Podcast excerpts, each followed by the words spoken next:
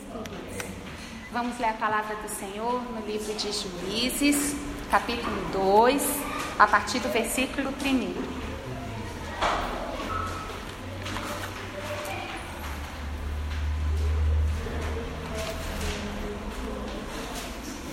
Juízes 2, do verso 1 até o verso 11.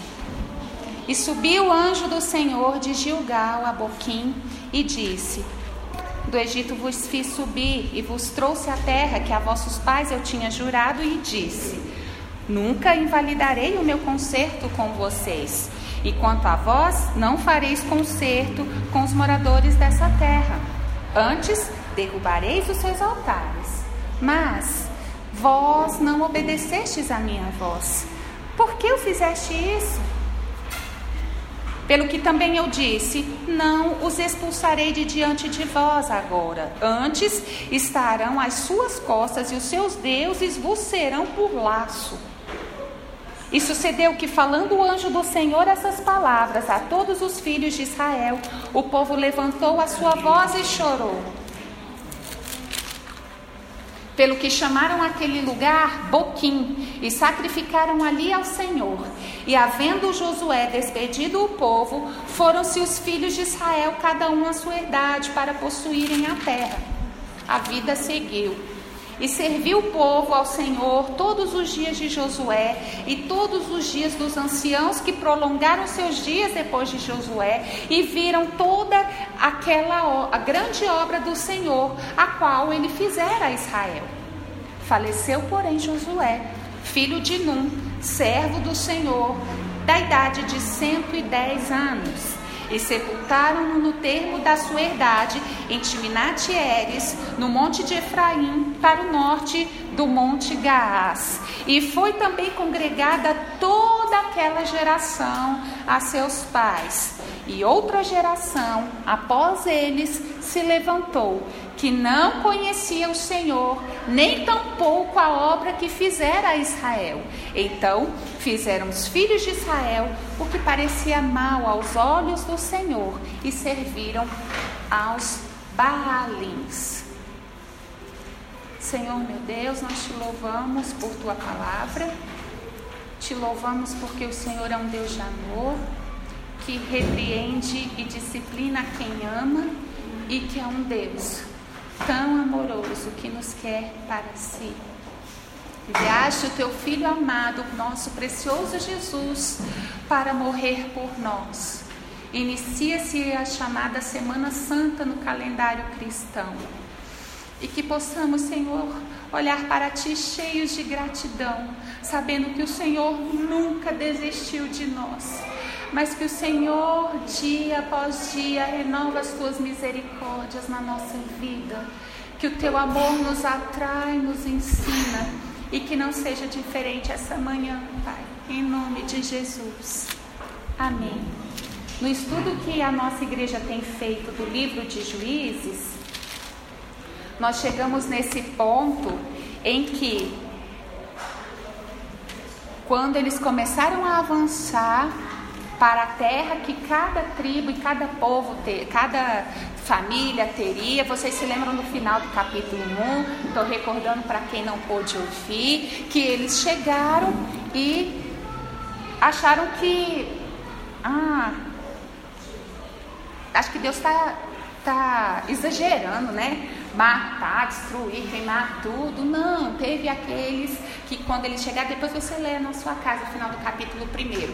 Em alguns lugares que eles chegaram, não, não vou matar todo mundo, não, deixa os servos, coitados. Coitados nada, eles usaram os servos para servi-los. Não, era para queimar tudo, destruir tudo, não, ficaram com as suas posses, enfim. Vocês vão ler os detalhes no capítulo 1. Eles não fizeram o que o Senhor mandou tão claramente que fizessem. E o capítulo 2 começa com o próprio Deus, o anjo do Senhor, indo atrás deles. Porque eles saíram do, do acampamento, né, Gilgal, e foram. E o Senhor foi atrás e falou assim: Mas por que vocês fizeram isso? Por quê? Eu não falei que fizesse isso com toda a, a calma. E eles realmente ficaram sentidos. A Bíblia diz que ergueram a voz em choro, em arrependimento. Mas o Senhor deixou uma palavra muito clara: vocês não quiserem, então agora não sou eu que vou tirar do meio de vocês.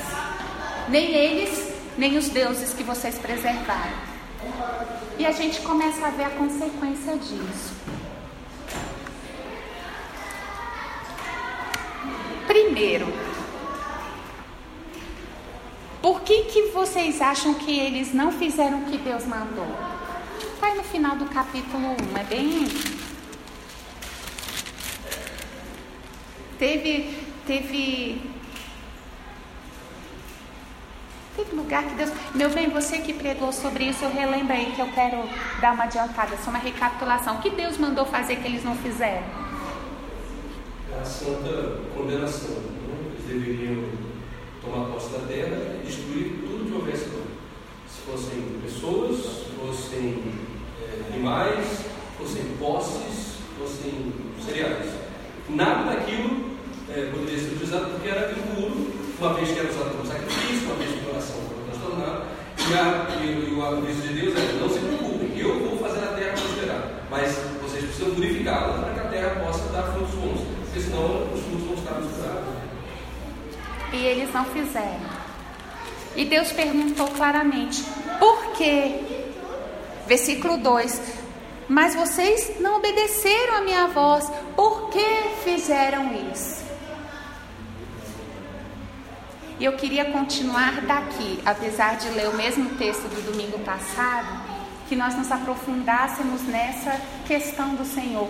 Por que vocês não fazem o que eu mandei? Por que vocês não obedeceram? É a mesma coisa que Jesus fala lá em Lucas, naquele mesmo texto que nós lemos no domingo passado. Se vocês dizem que me amam, por que, que vocês não fazem o que eu peço para que vocês façam?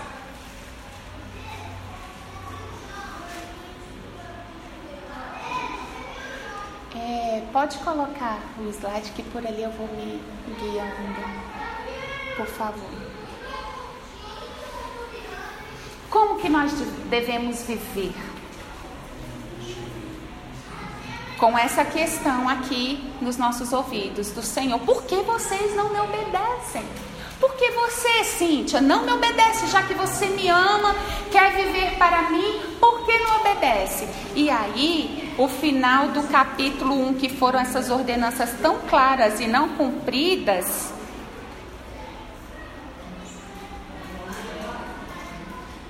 nos leva a ter coragem para fazer o que é preciso, ainda que não seja fácil.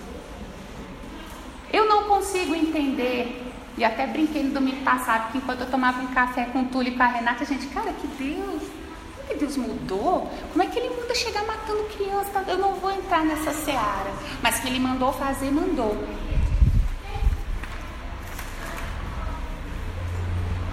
O que devemos temer é ser complacente, é ser o que a gente tem que, houve um erro de digitação, o que devemos temer é sermos complacentes com o pecado, mascarando de piedade.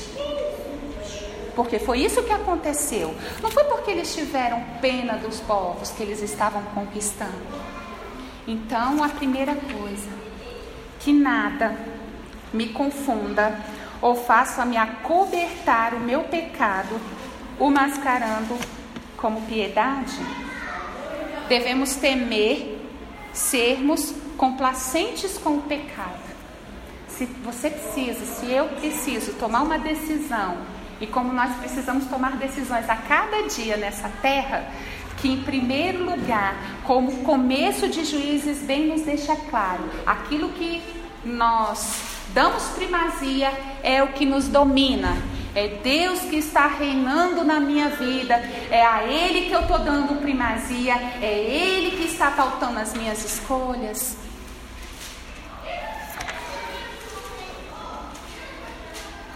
A resposta para isso é muito simples.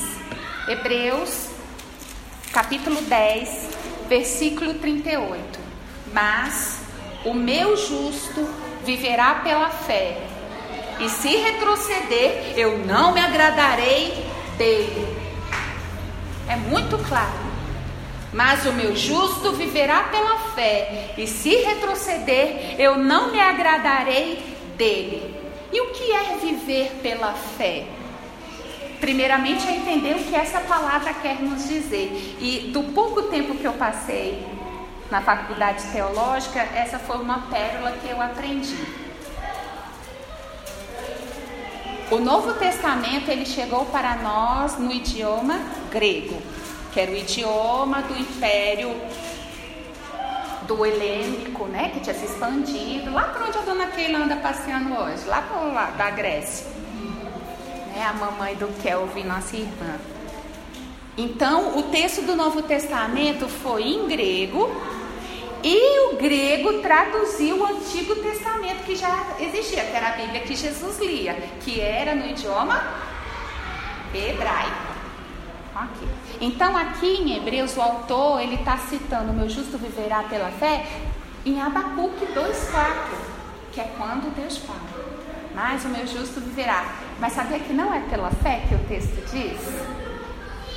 Aqui no grego a palavra em Hebreus foi traduzida de pistes, que quer dizer confiança, fé. Que no grego chegou para eles assim. Só que quando você se reporta ao texto original lá em Abacuque, que o autor aos Hebreus está citando, lá no grego está escrito emona, o meu justo viverá pela emona, que quer dizer fidelidade, compromisso. E isso faz toda a diferença. Porque fé tem a ver de eu projetar para Deus que Ele vai fazer algo. Eu creio que Ele fará algo. Isso é a minha fé. A minha fidelidade é o meu compromisso que eu vou retornar ao Senhor. O meu amor, a minha vida, a minha obediência, o meu compromisso. E é isso que o Senhor queria, lá do Israel que adentrava pela Canaã prometida, como Ele requer de nós hoje. Fidelidade.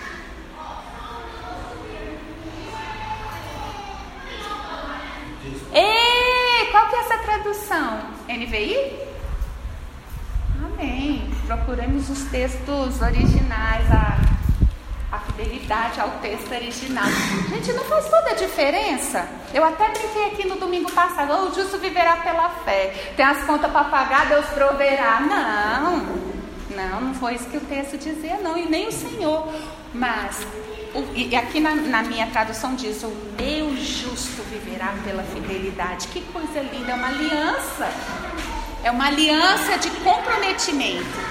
E agora eu peço a vocês que recebam os nossos alecrins que hoje ouvirão aula conosco. Porque o tema está dentro do currículo da escola dominical que eles estão estudando. Eu pediria que eles chegassem, se sentassem onde quiserem, fiquem à vontade, que nós já começamos o nosso estudo. Venha Nós estamos é, estudando quando o povo, crianças, o povo de Israel adentrou a terra prometida e eles não cumpriram o que Deus pediu que fizessem. E o Senhor ali os questionou: vocês me amam, mas não me obedecem. E o que precisa ser feito, o que nós precisamos fazer, é termos compromisso com o nosso Deus é não apenas dizer que nós o amamos, mas que nós temos comprometimento e vivemos esse comprometimento a cada dia. Mas aí na prática, como é que nós vamos fazer isso? Como é que Israel teria feito, eu não sei, mas nós hoje temos a oportunidade de fazer. Miqueias, capítulo 6, versículo 8. O profeta diz: Ele te declarou, ó homem, o que é bom. Ele não te declarou o que o Senhor pede de ti, senão que pratiques a justiça e ames a beneficência e andes humildemente com o teu Deus. Nisso se resume a nossa prática de fé.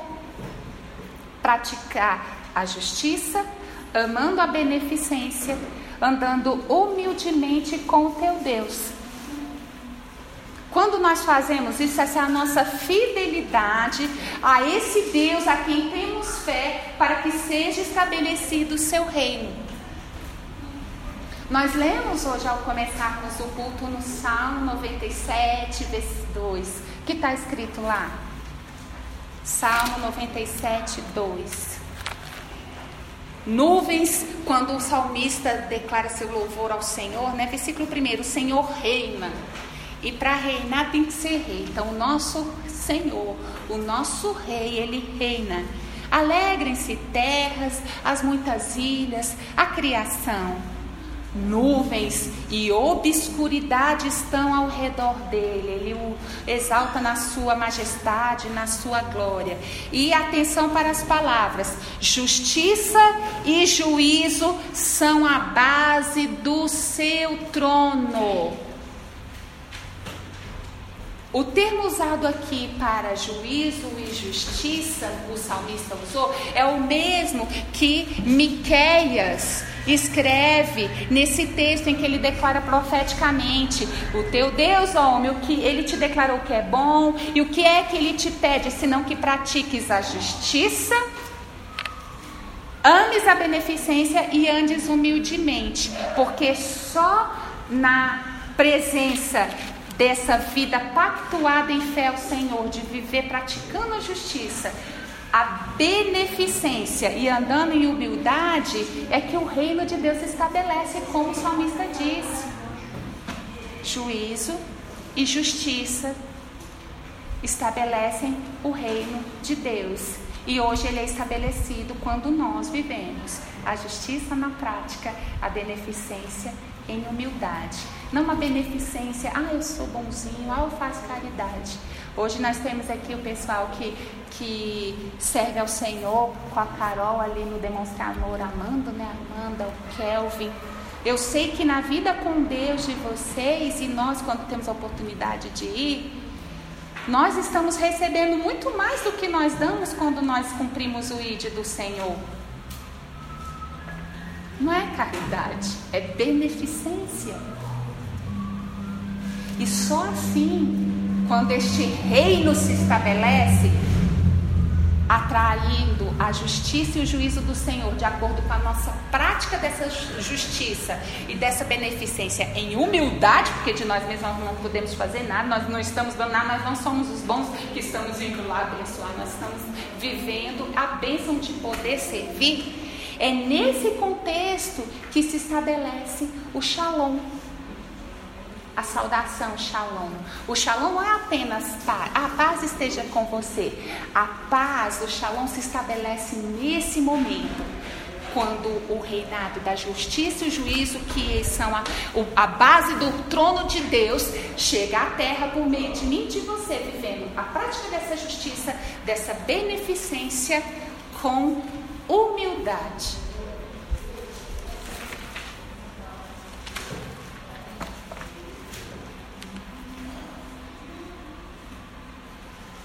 Venha a nós o teu reino, nós oramos, dia após dia. Venha a nós o teu reino. E para que possamos viver essa palavra, venha a nós o teu reino, pode passar, amor. Devagarzinho. Pode passar? Aqui, pode parar aí um pouquinho. Venha a nós o teu reino. Nós oramos, venha a nós o teu reino, seja feita a tua vontade. Mas a cada manhã nós somos desafiados a isso. A esquecer a minha vontade e declarar: venha o teu reino, Senhor. Seja feita a tua vontade e vontade tem a ver com controle da situação, com controle da pauta do dia, com controle do que vai acontecer. É uma entrega total.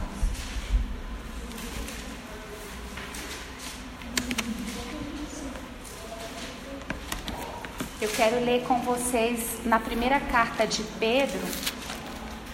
Os alecrins que estão aqui conseguem localizar. E o Bruno vai, vai ler pro, vai deixar a Bíblia pertinho do, do Luquinhas. 1 Pedro 5, 6. Não, 5, versículo 6.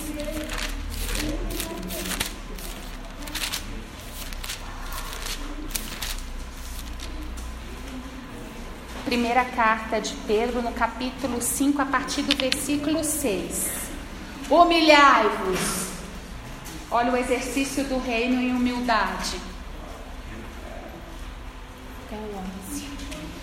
Humilhai-vos, pois, debaixo da potente mão de Deus, para que a seu tempo ele vos exalte, lançando sobre ele toda a vossa ansiedade, porque ele tem cuidado de vós. Sede sóbrios, vigiai, porque o diabo, vosso adversário, anda em derredor, bramando como leão, buscando a quem possa tragar ao qual resisti firmes na fé, sabendo que as mesmas aflições se cumprem entre os vossos irmãos no mundo todo neste momento. E o Deus de toda a graça que em Cristo Jesus vos chamou à sua eterna glória, depois de haver despadecidos um pouco, Ele mesmo vos aperfeiçoará, confirmará, fortificará e fortalecerá. A Ele seja a glória e o poderio para todo sempre. Amém. Quando o Senhor diz, sabendo que as mesmas aflições se cumprem entre os vossos irmãos no mundo, não é que o Senhor está ignorando o nosso sofrimento. Do tipo, engole o choro, menino. Não.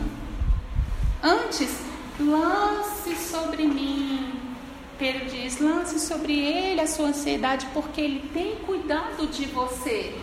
A você compete olhar para que o reino avance e lutar para que este reino avance. As suas questões ele cuida. A nossa visão diária tem que ser, igreja, visão de reino. Esse é o nosso desafio a cada manhã, é andar pela ordem do nosso general que nós cantamos aqui. Avançar, não olha para as suas lutas. Não é que eu estou sendo indiferente, não, mas confie que eu cuido delas para você. Avance. Avance. Tome a terra. Tire os altares. Tire a impureza. Faça o que precisa ser feito. Ah, não, Senhor, mas não. Faça. Faça. Cumpra. Avance. Porque Ele tem cuidado de nós. próximo slide, por favor. Eu queria que vocês lessem isso e me dissessem se esse texto é conhecido, familiar para vocês.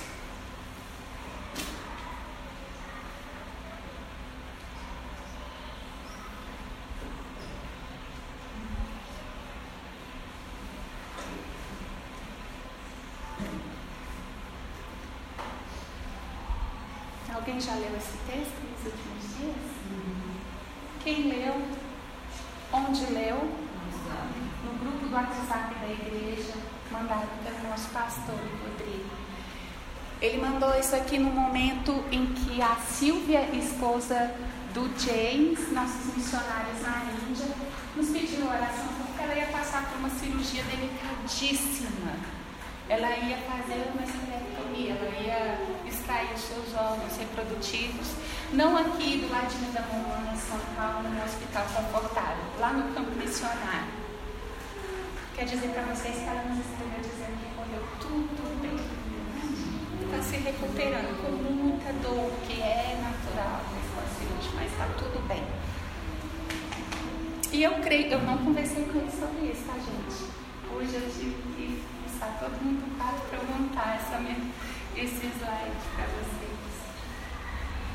Eu acredito que quando o Rodrigo escreveu isso, e eu pelo menos penso que mais do que a ajuda da cirurgia, ou pouco que nós temos mandado para eles de ajuda financeira ou qualquer que seja, o nosso comprometimento de visão de reino é que a dor deles é a nossa. Eles estão na linha de frente. Eles estão lá onde Uzias, o marido da Betseba, estava. Que o Davi mandou ele ficar lá para morrer mesmo, para poder ficar com a mulher dele. É lá que James e Silvia estão. E eu penso, meu Deus, será que eu estou chorando com os que choram? É, comunicando nas suas dores, como a palavra nos ensina. Não, eu estou aqui, eu tenho menino para cuidar, que não estuda para fazer prova, o outro que teve férias a semana inteira, outro também. Gente, não é que Deus está me mandando deixar de cuidar dos meus filhos, mas eu preciso crer que Deus cuida de mim e dos meus. A mim cabe mais. Avance. Avance o reino. Pense no reino. Tenha visão de reino, não de Cíntia filha da Cléia do Reinaldo, esposa do Rodrigo, nora da Marta e do Moisés, mãe do Pedro, do Davi da Débora, jornalista do TCU. Está em segundo plano. Esse é o nosso desafio hoje, Bethesda. Que os nossos olhos sejam olhos de reino, que o nosso coração seja entregue a este rei a quem a gente cantou, que a gente canta, que a gente lê na palavra. Não chame de rei quem você não presta reverência e é súdito. Senhor, nós te agradecemos porque o Senhor é um Deus de amor. Um Deus que nos ama e nos corrige mediante um maravilhoso manancial que é a tua palavra. E nós queremos nesse dia nos render mais uma vez a ti e pedir, Senhor, que o Senhor renove as nossas forças que o Senhor sare as feridas dos teus guerreiros que têm andado tão cansados, tão sofridos, às vezes desapontados, com tão pouca força como a igreja em Filadélfia, mas fiéis a Ti, porque o Senhor nos garante que ainda que o pavio esteja fumegando, ele não se apagará se nós jogarmos, Senhor, a nossa fé, nós olharmos para Ti lançarmos sobre Ti as nossas ansiedades. Nos ajuda, Senhor, a vivermos em fidelidade a Ti.